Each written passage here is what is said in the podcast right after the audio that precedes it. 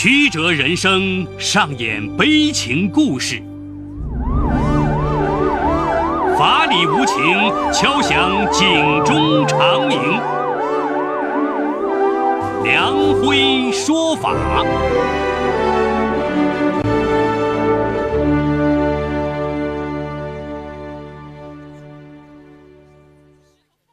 梁辉说法由上海故事广播与现代家庭杂志社联合播出。好故事，好声音，听众朋友，大家好，我是梁辉，欢迎收听梁辉说法。今天我要给大家讲这么个故事，叫前妻残杀无辜后任，只因当年是骗局。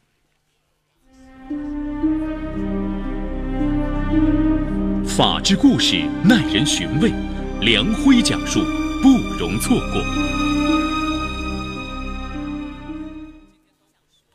二零一三年十月六号，彭坤去北京西站送父母回山西老家，路过南广场旁边的莲花池公园，他意外发现前妻吕燕推着电动自行车在卖冰糖葫芦。彭坤扭身想躲，被眼尖的前妻发现了。四目相对，吕燕惊骇了。你还活着？听说你早不在人世了。一句话惊醒了彭坤心中沉睡的往事。彭坤时年三十七岁，山西运城人。二零零二年，彭坤与吕燕网络结缘。第二年，彭坤从运城来到郑州与吕燕结婚。婚后，小两口以五万元起家。在郑州金水区创办群晖灯具公司，短短几年，公司资产达到了四百万元。二零零七年，因决策失误加上货款被骗，公司濒临倒闭，夫妻俩互相指责埋怨，感情降到冰点。吕燕一气之下做掉了四个月大的胎儿，彭坤向妻子提出离婚，被吕燕拒绝。二零零七年十月，公司倒闭，两人变卖轿车、婚房等所有资产，还负债七十五万元。就在彼此为分割债务争执不下时，彭坤被河南省人民医院查出晚期肝癌，生命期限不超过两年。自己才三十出头，连孩子都没有，吕燕不想再与一个肝癌患者牵扯在一起，同意离婚。彭坤含泪恳求吕燕。我不想在家里等死。医生说，如果实施肝移植手术，前前后后费用不下四十万，而且很可能是人财两空。毕竟夫妻一场，你多承担一些债务好吗？肝癌在身，彭坤成了婚姻中的弱势方。为尽快离婚，吕燕同意承担六十万元债务，彭坤只分担十五万元。很快，两人协议离婚。彭坤返回山西，一对前妻前夫再无联系。彭坤告诉吕燕，几年前他在家人资助下还清了债务，并带着东挪西凑的十万元来北京治病。北京协和医院专家用最先进的医术为他实施了肝脏移植手术。康复后，他留在北京发展，进入五洲装饰公司上班。二零一零年五月，他与李静香组建家庭。一年后，女儿远远降生。听完彭坤的讲述，吕燕凄然一笑：“你还算幸运。我的人生凄凄惨惨。原来当年债主拿刀追着逼债，吕燕被迫向民间借贷机构贷款六十万元。债务虽还清了。”但一年后，六十万连本带息变成了八十五万。为急于翻身，吕燕向亲戚借款十万元，准备与高中同学在南阳养荷兰猪。谁知同学花言巧语骗走这笔钱逃走了。吕燕不堪重压，吞服三十多片安眠药自杀，被父母送往医院抢救过来。随后，父母卖掉住房，将养老金悉数拿出。替女儿还清了八十五万元债务。巨大打击下，吕父突发脑梗塞，导致左半边身子偏瘫。白发苍苍的吕家父母住在出租屋里，经常背着女儿落泪。吕燕无颜面对双亲。两个月前来北京打工，现在在一家家政公司做钟点工，空闲时间在火车站卖冰糖葫芦。前妻不堪的人生遭际，让彭坤五味杂陈。两人都感慨命运的无常，黯然惜别。一天，吕燕该交房租了，因还没开工资，她连八百元钱都拿不出。吕燕在北京举目无亲，想来想去，前夫彭坤是唯一可以帮自己的人。傍晚，他拨打彭坤留给自己的手机号码，谁知对方说打错了。吕燕以为记错了号码，又找到彭坤所说的公司，前台说单位根本没有这个人。吕燕幡然醒悟，彭坤不想与自己有牵扯，故意留给了假电话和假单位。怨气在吕燕心头升腾而起。吕燕怎么会知道，他的出现搅乱了彭坤平静的心湖？当年彭坤患肝癌，那是一场彻头彻尾的阴谋。其实他患的只是普通肝炎，为少分担债务，顺利与吕燕离婚，他伪造了肝癌病历。只是他没想到，自己的谎言会将吕燕一家的命运改变的面目全非。为避免与吕燕以后出现生活交集，导致谎言穿帮，彭坤故意留给前妻虚假联系方式，而且他再次编织治肝癌花费四十多万，每月药费两千元，住出租屋等种种谎言。七月二十号，吕燕登录微信。看见一个多年前的好友在朋友圈晒饭局，其中一张照片上竟然有彭坤。吕燕辗转与对方取得联系，巧妙探听彭坤的情况。朋友告诉他：“我与彭坤一直有联系，没听说过他得肝癌。一个月前我们聚会，他还喝了不少白酒，不像肝癌患者。莫非彭坤一直在欺骗自己？”吕燕一颗心起起伏伏。彭坤做梦也想不到，偶然的一次饭局，让自己的弥天谎言露出冰山一角。为揭开心中谜团，二零一四年八月，吕燕委托郑州的表妹去河南省人民医院查彭坤当年的病历。两天后，表妹反馈回信息：二零零七年十月二十六号。彭坤在该院做过 CT 检查，诊断结果为酒精性肝炎，这是肝病中凶险程度最低的一种，只要患者合理饮食、戒酒服药，一般都能根除。吕燕记得清清楚楚，那段时间正是他与彭坤分割债务、纠缠不休的时候。为了进一步验证猜想，一个星期后，吕燕亲自赶赴北京协和医院。他恳请医务人员在数据库里查找彭坤所有的就医记录，但都没有他接受肝癌手术的任何信息。联想到自己在北京西站邂逅彭坤，他留下的虚假联系方式，吕燕终于明白，彭坤的肝癌是一场彻头彻尾的骗局，目的只为逃避巨额债务。吕燕越想越恨，连杀彭坤的心都有了。不久，吕燕从朋友那里套出彭坤在通州区华上风度装饰公司就职，决定找他讨个说法。第二天傍晚，彭坤刚走出公司就被吕燕截住了，他的声音像刚从冰箱拿出的矿泉水，冰冷坚硬。姓彭的，你把我骗得好苦。彭坤似乎意识到了什么，咱们离婚多年了，你还找我干什么？吕燕高声呵斥：“要不要我在你同事面前揭穿你这个超级骗子的丑恶嘴脸？”彭坤眼角余光瞅见几名同事正往这边张望，只好被迫跟着吕燕来到公司附近的街心花园。天色已晚，公园里行人很少。吕燕二话不说，一头将彭坤撞倒在地。彭坤吼道：“你疯了吗？”吕燕扑过去，对他又撕又咬：“你为什么假扮肝癌逃避债务？你还是个男人吗？我一生都被你毁了！”吕燕咬牙对彭坤说：“你必须为自己的骗局买单！你对我以及父母的隐性伤害，以及同学被骗走的十万元，姑且不计。但我偿还的八十五万元，你必须承担一半，减去离婚你分担的十五万元债务，你必须还我三十五万元。”见吕燕情绪失控，彭坤又摆出一副弱者姿态，说：“你的要求不过分，但是我确实没能力兑现。”请放我一条生路吧。你想过我的处境吗？你有家有室，有工作，有安定生活，而我成了一个一无所有、伤痕累累的老女人。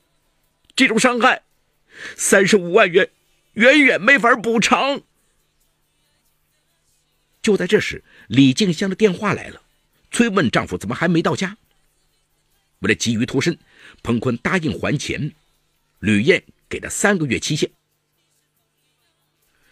晚上九点，彭坤回到家，李金香惊讶地问丈夫：“呀，你耳朵和脸颊上的血道道是怎么回事？”彭坤支支吾吾地这样说：“啊，不小心摔的。这分明是女人抓的，你是不是背着我搞婚外情？”彭坤这才供出了真凶吕燕，但为了洗白自己，他往前妻身上泼脏水。那个女人强势任性。活该还是单身。他嫉妒我工作稳定，生活圆满，将我抓得鲜血淋漓。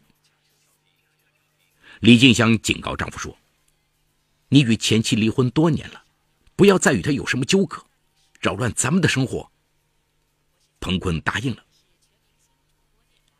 然而，仅仅过了一个星期，吕燕就等不及了，天天短信、电话逼彭坤还钱。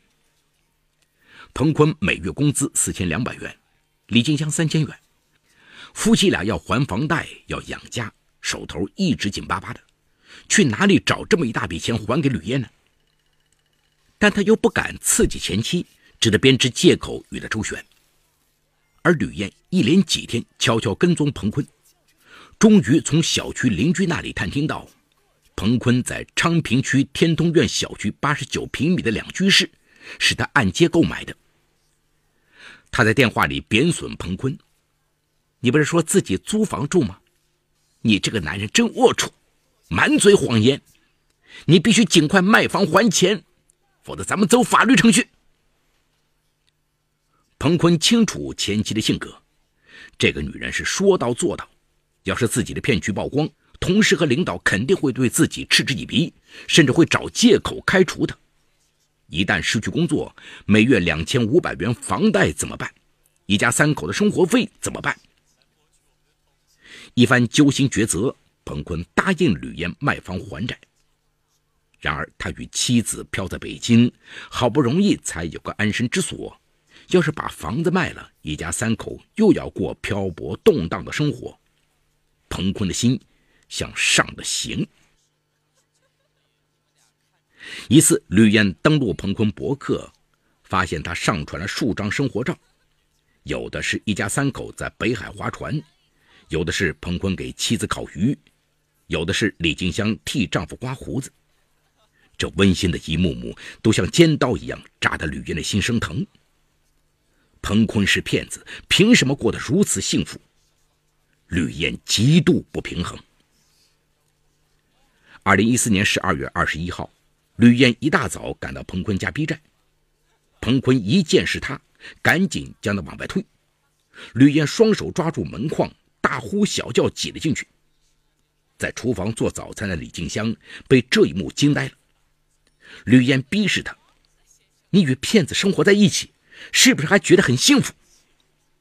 不等李静香应答，吕燕满腔怒火讲述彭坤当年如何伪装肝癌逃避债务的前前后后。李静香问丈夫：“他说的是不是事实？”彭坤黯然垂首：“我也有苦衷啊。”一句话证明吕燕所言不假。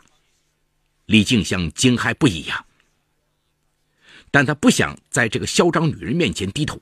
她说：“你说这些，是不是想让我与彭坤离婚？那我告诉你，我会让你失望的。”离不离婚我不管，你们必须尽快卖房，还清我四十万债务。丢下这句话，吕燕愤愤离去。吕燕一走，李静香爆发了，扬手甩了彭坤一记耳光：“你太卑鄙了！我当初怎么就与你结婚了？你处心积虑欺骗前妻，谁知以后会不会骗我？我无法再接纳你，离婚！”彭坤跪在妻子面前哀求：“我错了，请给我一个改正错误的机会。与你结婚后，我从没骗过你。咱们女儿多可爱。”你忍心让她生活在单亲家庭吗？提起女儿，李静香的心软了。三十八岁的她是安徽铜陵人，在昌平区东小口建材城上班。李静香有过一段婚史，因迟迟怀不上孩子，前夫经常打她。与彭坤结婚后，李静香服用一年中药才做了妈妈，因此李静香格外的疼惜女儿。不忍心女儿受半点伤害与委屈。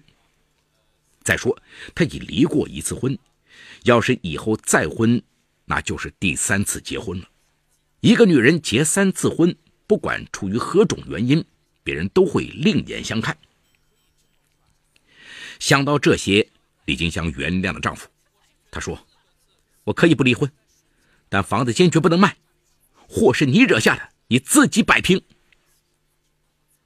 这套八十九平米的两居室，首付是夫妻俩的全部积蓄，加上两边父母的赞助凑齐的。于情于理，彭坤都不能擅自卖掉。现实逼迫下，彭坤决定赖掉这笔账。三个多月过去了，吕燕没拿到一分钱欠款，彻底失去耐心。吕燕向郑州金水区人民法院提起民事诉讼。要求彭坤偿还自己四十万债务。工作人员让他出示证据，因时间已过数年，很多关键证据吕燕没有保留。况且民间借贷机构产生的高利贷不受法律保护，因此法院没有受理。既然诉讼这条路走不通，吕燕决定上门讨债。他辞去工作，成了一名职业追债人。吕燕天天蹲守在彭坤家的小区门口，只要一看到彭坤夫妇出门，就扭住对方讨债，双方经常发生冲突。李静香心力交瘁，以至于出门上班，她要将小区巡视一遍，确认吕燕没有蹲守，才胆战心惊往单位赶。二零一五年七月，吕燕将彭坤的劣行与欺骗夸大其词写下来，然后用快递。寄给彭坤公司老总。两天后，公司以业务不景气为由将彭坤开除。如果说同为女人，李静香曾经对吕燕还有一丝同情，那么随着对方没有底线的纠缠，她对这个女人恨之入骨。作为北漂，彭坤家的抗风险能力太低，他天天早出晚归找工作。八月二十六号下午三点，李静香胃疼请假回家。潜伏在走廊里的吕燕趁机跟进家门，一见面，李静香破口大骂：“你这个女人真不要脸！彭坤都与你离婚了，你还缠着他干什么？”吕燕反唇相讥：“哼，找个骗子做丈夫，你也不是什么好东西。别得意，说不定彭坤现在就背着你在外面找女人。”这段前妻后妻用最刻薄的话互相伤害。李静香彻底失去控制，用力将吕燕往外推，两个女人扭打在一起。撕扯中，李静香扯下吕燕一绺头发，一阵钻心疼痛袭来，吕燕失去理智，抄起茶几上的水果刀，对着李静香腹部连刺五刀。李静香倒在血泊中，吕燕仓皇逃离。下午五点十六分，彭坤从幼儿园接女儿回家。一见妻子惨状，惊慌地拨打幺二零急救电话。李金香因失血过多身亡。彭坤报警后，昌平公安分局刑警将吕燕在出租屋抓获。无辜妻子被害，彭坤悲痛懊悔。如果当年自己不处心积虑设计骗局逃避债务，如果自己能理智妥善地处理与前妻的经济纠葛，惨案也不会发生。最可怜可恨的是吕燕，她本是受害者，却因疯狂成魔令人扼腕。好，故事说到这儿就告一段落。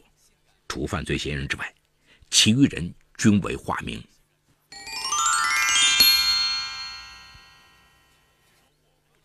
现在，我们来一起分析一下贯穿故事的两个重要事件。首先是关于夫妻双方离婚时的财产债务纠纷。债务的形成是由于彭坤和吕岩二人在婚姻存续期间共同经营的公司倒闭，在变卖轿车、婚房等资产后，还有七十五万元需要偿还。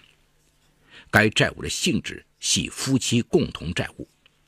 根据我国婚姻法第四十一条的规定，离婚时原为夫妻共同生活所负的债务，应当共同偿还。共同财产不足清偿的，或财产归各自所有的，由双方协议清偿；协议不成时，由人民法院判决。本案中，彭坤为逃避债务，编造自己被查出肝癌晚期的谎言，最后前妻承担六十万元债务，自己承担十五万元债务。导致了二人协议的债务分担不公平。前妻在生活遭受巨大变故，发现被骗后，希望通过司法途径解决，但却苦于没有关键证据，只好采用自力救济的追债方式。其次，吕燕和李静香在扭打过程中，吕燕失去理智，抄起水果刀，对着被害人腹部连刺五刀，造成了被害人死亡的结果。根据我国刑法第二百三十二条的规定，故意杀人的，处死刑、无期徒刑或者十年有期徒刑；情节较轻的，处三年以上十年以下有期徒刑。根据司法实践，情节严重的故意杀人主要有手段残忍的杀人、不计后果的杀人、后果严重的杀人等等；情节较轻的故意杀人主要有当场基于义愤的杀人、因受被害人长期迫害的杀人、基于被害人请求的杀人等等。对于因婚姻家庭邻里纠纷等民间矛盾激化引发的故意杀人犯罪，应当与其他故意杀人犯罪案件有所区别，适用死刑一定要十分慎重。综合来说呀，本案是一起因离婚时财产债务纠纷而引起的命案。如果前夫彭坤能够主动承担起自己的债务责任，或者双方通过平和理智的方式解决纠纷，或许能够避免惨案的发生。毕竟，相较于钱财，人的生命更为可贵。